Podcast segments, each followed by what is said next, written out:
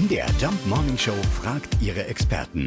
Fakt oder Fake? Musik soll also beim Einschlafen helfen. Wir fragen mal nach bei Dr. Steffen Schädlich. Er ist Schlafmediziner am Krankenhaus Martha Maria in Halle-Dölau. An sich ist Krach oder irgendwelcher störender Lärm äh, nicht zuträglich zum Einschlafen, definitiv. Ja, egal wie der aussieht. Ist aber das Geräusch, sagen wir mal ganz allgemein dazu, ein beruhigendes und langsames und vor allem auch leises Geräusch, dann wird es dazu beitragen, dass das Gehirn seine ganze Aktivität auch ein bisschen runterfahren kann. Also es darf weder laut sein, noch darf es irgendeinen dollen Beat beinhalten, noch dazu, wenn der Beat höher ist als die eigene Herzfrequenz. Deshalb sollte man also eher eine ruhige, eingängige Musik dann äh, hören. Also so wie die Einschlaflieder früher.